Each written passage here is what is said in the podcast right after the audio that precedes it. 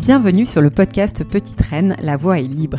Et si on vous faisait découvrir un nouveau luxe, celui de se sentir libre comme l'air, celui de faire de la ville un terrain de jeu, celui des belles rencontres en circuit très court, bref, un nouveau luxe à portée de vélo. Je suis Marie-Caroline Guigné, fondatrice de Petite Reine, et j'ai le plaisir de collaborer avec Business France en direct du salon Eurobike Francfort 2023 pour aller à la rencontre des acteurs français de la mobilité active. Alors on vous a fait de la place sur notre porte-bagages, montez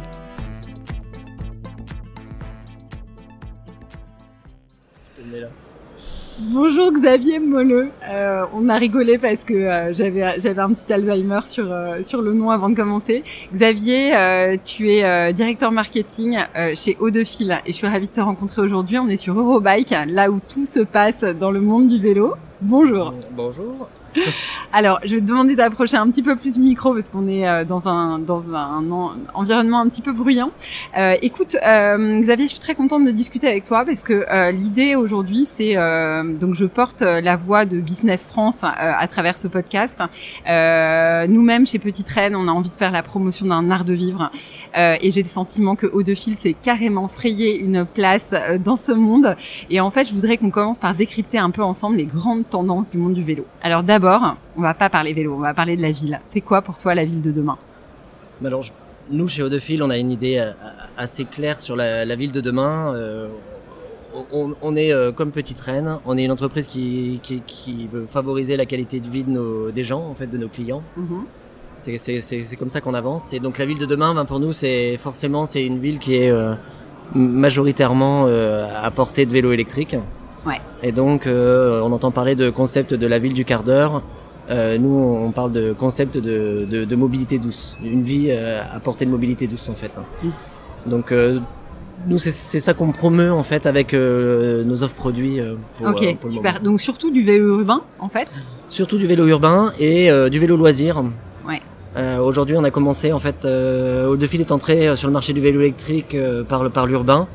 Euh, au départ, c'était les, les, les, early adopters du, du vélo électrique, c'était euh, les petites mamies. Euh, Alors là, je vais me vexer, Xavier, parce que je suis une early adopter du vélo électrique et moi, c'était 2011. Mais effectivement, on me disait, mais attends, mais ça fait tellement troisième âge. Et mais j'ai subi les mêmes critiques, hein, puisque je t'avoue que moi aussi, c'est pareil, ça fait bientôt plus de 15 ans que je roule en vélo électrique et effectivement, à l'époque, euh, on était un peu des ovnis, mais le marché était naissant, très très petit, donc voilà. Et, donc c'est né par la ville. Au fil, c'est euh, une, entreprise qui est une marque qui est née aussi euh, vélo électrique. C'était pas un fabricant de vélo au départ, donc ils sont nés euh, de cette génération de fabricants de vélo électriques. Et donc on est rentré par la ville puisque c'était c'est par là que c'est arrivé. Super. Euh, alors le vélo électrique, ça a effectivement un peu révolutionné les usages et maintenant on voit que la croissance du marché est complètement tirée par le vélo électrique. On fait un tour à Eurobike et on voit aussi que les gens maintenant sont prêts à investir énormément dans le vélo parce que euh, les gammes de prix s'étendent de 1000 euros à très très facilement 4000, euh, 5000 euros. Euh, Qu'est-ce que c'est finalement? Alors si on est prêt à mettre autant d'argent là-dedans, quel est le monde qui s'offre à nous à vélo? Tu as parlé de quart d'heure, mais quoi d'autre? Aujourd'hui, quasiment la totalité de la, population, a besoin de mobilité. C'est extrêmement rare euh, d'habiter au-dessus de son travail, euh, et donc tout le monde a besoin de se déplacer. On est dans une société où on est tous à la recherche de temps caché pour euh, profiter plus, et donc ben il faut faire de ce transport qui était peut-être qui commençait à être subi comme une contrainte, hein, de, faire de ce moment de transport un moment de plaisir le vélo électrique, euh, c'est parfait pour ça, puisque c'est un moment où on décompresse. C'est un petit peu le sas de décompression euh, après avoir déposé les enfants à l'école avant d'aller au bureau, ou alors en sortant du bureau pour rentrer à la maison. C'est ce petit sas et c'est ça qu'on propose aux gens qui utilisent le vélo électrique. T'en parles très bien et figure-toi que tu fais complètement écho à ces 400 femmes qu'on a interrogées chez Petite Reine au début du projet et qui disait euh, mon trajet à vélo c'est comme une récréation, c'est une petite bulle de vacances que je réinsère dans mes journées entre deux rendez-vous, etc. Donc euh, ok, donc on est, on rentre dans un monde de plaisir. Eh ben écoute, c'est une bonne nouvelle. Euh, alors on a l'impression que le vélo électrique est déjà, euh, bah, c'est un fait d'ailleurs, c'est déjà le transport électrique le plus vendu en France. Euh, on en est où en fait dans la courbe d'adoption du vélo? Il y a encore beaucoup de croissance en vue parce que là, quand on voit le nombre d'acteurs qui sont ici à Eurobike de tout pays, euh, on se dit qu'il va falloir un certain nombre de clients pour les acheter tous ces vélos. Ben ouais, on est toujours, on est toujours surpris du volume. Euh, il y, a, y, a, plus de 10 ans, euh, le vélo électrique c'était 35 000 pièces sur la France. Dix ans après, on est à plus de 700 000 pièces. Le, le, le, plafond de verre est pas encore atteint. Nous, ce qu'on utilise comme repère, c'est un peu le, le taux d'équipement des ménages dans les pays qui sont en avance, par exemple, sur la France. Euh, quand on voit le taux d'équipement sur l'Allemagne, qui est euh, deux fois supérieur à celui de la France, on se dit qu'on a encore beaucoup de marge de progression et que ce x2 sur le taux d'équipement, il va pas se faire en 2-3 ans. Il va, il va se faire progressivement. Mm. Euh, donc, donc ça, c'est la première chose. Et puis après, il y a une histoire de mentalité. Euh, le, le, vélo électrique, il y, a, il y a 10 ans, c'était le vélo pour les, pour les fainéants. Euh, je pense que toi et moi, on a subi euh, ce type de critique, ce type de critique à l'époque. Mais aujourd'hui, euh, c'est plus du tout comme ça. En fait, le, le, le vélo électrique, euh, on, on, a passé, on a cassé cette barrière d'image, et les gens ont compris l'intérêt. Ils ont compris que c'était mieux que la voiture. En fait, ça reste actif. Moi, je compare souvent le vélo électrique à la marche à pied. Mm. En fait, quand tu fais du vélo électrique, c'est un sport caché, mm. c'est de l'activité cachée mm. sur un temps, sur un temps caché. Donc c'est hyper bénéfique pour tout le monde. Ouais. Super. Alors, comme on parle de justement de plaisir, de bénéfices, etc., moi j'ai aussi envie qu'on parle euh, d'expérience d'achat quand on choisit son vélo, c'est un moment important, ça va le devenir de plus en plus. Euh, J'espère qu'à terme, ça va remplacer ce moment important où on choisissait sa voiture. Euh, alors euh, déjà, euh, en fait, comment, comment quand on est client, futur client, comment est-ce qu'on peut faire son choix dans ce monde du retail? Alors euh, pour ça, il faut, faut voir un peu d'où on vient sur le marché. Le, le, vélo, pendant très très très longtemps et encore aujourd'hui, c'est un achat plaisir. C'est pas un achat contraint. En général, quand on achète un vélo, on se fait plaisir. Mm. Donc c'est un peu lié à la passion, euh, voilà. Et cette passion, elle a beaucoup été euh, drivée par euh, le sport, la compétition. Donc en fait, jusqu'à peu, tu, tu, retrouvais uniquement dans les magasins de vélo des anciens champions de vélo, des gens qui étaient passionnés de vélo de course, qui faisaient du VTT. Il n'y avait pas de gens passionnés par la mobilité, ça n'existait pas en fait. Oui. Et, et, et, donc nous, euh, aujourd'hui, on est aussi confronté à ça, c'est-à-dire que notre réseau de distribution euh, sur lequel euh, on, on, on, a parié, qui est la distribution spécialisée, bah aujourd'hui, euh, c'est ces gens-là en fait. Alors y, y, ça se renouvelle, ça s'éduque, mais en fait aujourd'hui, nous, ce qu'on essaie, c'est d'apporter un discours de vente qui soit beaucoup plus orienté sur le mode de vie que sur les spécificités techniques.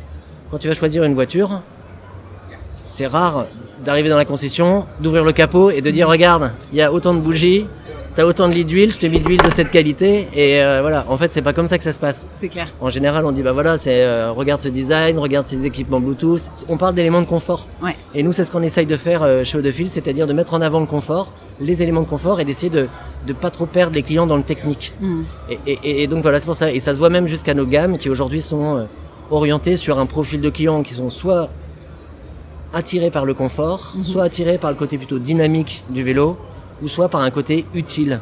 D'accord. Euh, et, et on essaie de faire entrer les, les clients dans, dans, dans ce discours-là. Ouais. Après, il y a encore beaucoup de, de travail à faire, euh, Mm. de- de- d'évangélisation du discours de produit auprès des Ouais. Ouais. Et euh, vous allez sur, euh, vous allez parler à un nombre de plus en plus important de enfin catégories de personnes, hein, j'ai envie de dire. Est-ce que tu confirmes que le vélo touche bien les 7 à 77 ans et plus? Bah oui, avec l'arrivée des cargos, il y a, il y a quelques, il y a très peu de temps, il y a deux ans, en fait, euh, là on touche vraiment effectivement, même, euh, j'ai envie de dire les deux 77 ans, hein, même les deux 80, Mm, mm. 80 plus. Hein. Ouais. Euh, 30 000 vélos cargo vendus l'année dernière, euh, nous disait Business France. Oui. Euh, c'est vraiment un trend euh, cargo long tail. Hein, c'est vraiment un trend qui est en phase d'exploser et finalement qui permet de dépasser cette problématique du transport purement individuel pour devenir familial. Oui, et, et ça, ça cible aussi toute une nouvelle euh, segmentation de clients qui n'était pas du tout adressée par le vélo électrique euh, quand vous avez euh, deux enfants. C'était impossible d'imaginer ou de penser sa vie en vélo électrique. Mm. L'arrivée du cargo a permis en fait de, de développer en fait tout ce segment. Et là, c'est un segment énorme Mm. en fait, Mm. euh, puisque en fait on, on ouvre euh, on ouvre on ouvre ça à des gens qui sont pas du tout vélo, mais qui, qui viennent de l'automobile ou des transports en commun. Oui. Et en plus, on intègre le vélo électrique dans leur quotidien 7 jours sur 7. Mm. Quand vous prenez transport en commun, ça s'arrête le samedi. Vélo électrique le samedi, il est encore dans le garage ou euh, dans l'entrée Ouais. de, Ouais. de, de l'appartement. Et donc du coup, vous pouvez aussi faire autre chose le week-end avec votre vélo électrique. Complètement, super. Euh, alors, euh, on va parler un petit peu de, de, la France, hein, puisque le podcast est aussi en collaboration avec Business France. Vous assemblez vos vélos en France. Oui, alors on assemble une partie de nos vélos. Tout Ouais. n'est pas assemblé en France, même si c'est un, un projet qu'on a euh, chez Eau de Fil. Ouais. Euh, on y travaille. Et pourquoi? Et, euh, on, on y travaille parce que pour nous c'est important. Le- le- L'entreprise a été euh, fondée par euh, deux ingénieurs, euh, Grégoire Brunet et Jean Bataille, qui ont, ont créé l'entreprise vraiment à la sortie de leurs études d'ingénieur. Donc au début ils sont partis de rien, ils n'avaient pas, ils avaient pas les moyens, ils n'avaient pas l'expérience. c'est vraiment leur premier job. Et, et, et donc la courbe d'apprentissage elle a été assez longue. Donc on n'a pas pu commencer tout de suite avec un projet industriel.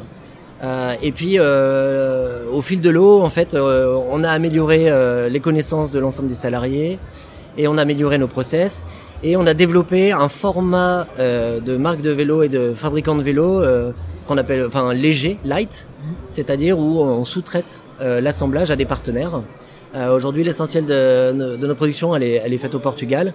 Et là, on travaille sur un projet de- de- de- d'assemblage France. Alors, on a une petite unité d'assemblage sur Vambrochy Mhm. qui nous permet de faire les, le premium, l'assemblage premium et des séries très limitées.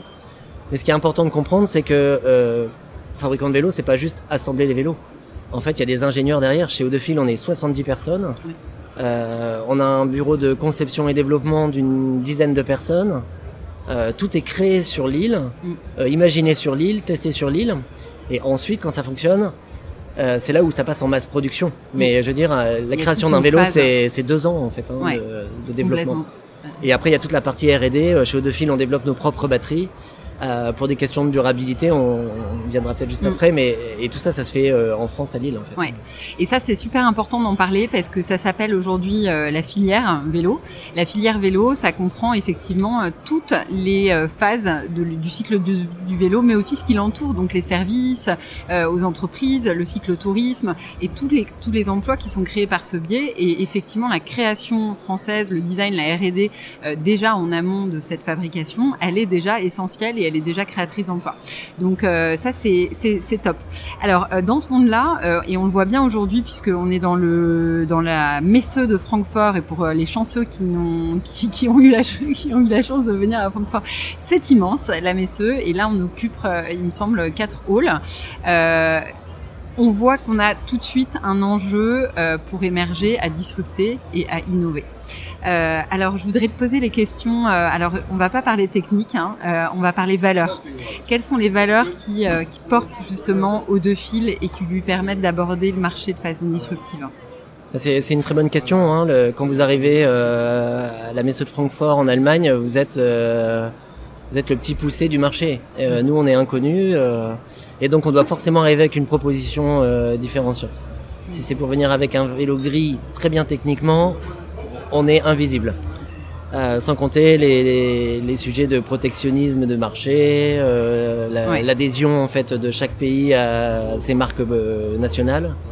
Euh, donc nous en fait chez Eau-de-Fil, ben, on- en fait on vient avec euh, ce qui fait la force d'Eau-de-Fil euh, partout ailleurs.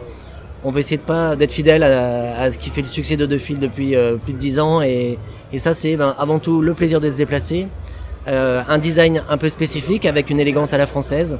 Donc on va arriver avec des couleurs euh, un, un peu un petit peu différentes et on va arriver avec euh, des éléments de discours qui sont très orientés sur le confort comme on disait tout à l'heure. Et puis on va essayer d'amener cette petite French touch euh, nous, on a développé euh, toutes nos couleurs autour de ça. Et on a développé aussi un partenariat, un partenariat fort avec une autre grande marque française qui est Roland Garros. Ouais. J'avais Euh, très envie que tu nous en parles. Voilà. Et, et- et en fait, voilà, nous, euh, ce partenariat avec Roland Garros, il a du sens. Quand on s'est rencontré avec euh, euh, Roland Garros, en fait, on avait, euh, on a, on a tout de suite matché. Eux, ils cherchaient de quoi promouvoir leur événement en dehors des stades, en Mhm. dehors de Roland Garros. Mhm.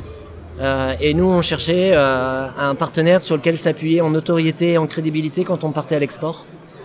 Euh, et, euh, et puis on s'est on s'est retrouvé autour des valeurs euh, de- de- du sport, de la mode et de l'art de vivre à la française, parce que c'est un peu ça qui, ré- qui réunit nos deux marques. Et nous, c'est ça qu'on promeut. Ouais. Et donc là-dessus, on s'est bien retrouvés. Donc là, ça fait trois ans. Et, euh, et c'est, sûr qu'aujourd'hui, comme un, un événement comme euh, à Francfort, euh, avec une marque comme ça à nos côtés, en fait, ça, ça nous donne du crédit et ça nous fait remarquer. Et, et tout le monde est content d'être là, en fait. Jeu, set et match. Exactement. Écoute, je te remercie beaucoup, euh, vraiment Xavier, pour ce, cette, ce petite, euh, cette petite entrée dans le, dans le monde de la mobilité au travers des yeux d'Audefil. Euh, on vous souhaite beau- beaucoup de succès, euh, un très bon salon, et, euh, et bah, je te dis à très bientôt. Et on te retrouve sur euh, bah, les réseaux sociaux, j'imagine, le site internet. euh, tu, c'est le moment. euh, tu Exactement. Donc nous, on est euh, classiquement hein, sur le Instagram, Facebook euh, ou LinkedIn. Et après, euh, on est en général présent sur tous les événements euh, en France euh, de, de mobilité. Ok, génial. Et je précise, je fais aussi moi mon petit coup de pub. Les paniers euh, petites traînes sont parfaitement adaptables sur le- les vélos et de fil. Et d'ailleurs, on a déjà quelques clientes conquises. Donc, euh, on vous invite à suivre cette jolie marque, à su- suivre cette belle aventure française. Et puis, euh, on vous donne rendez-vous à très bientôt pour un prochain épisode. Salut. Merci d'avoir écouté le podcast Petite Reine, La Voix est libre, en partenariat avec Business France et en direct du salon Eurobike 2023. À très bientôt.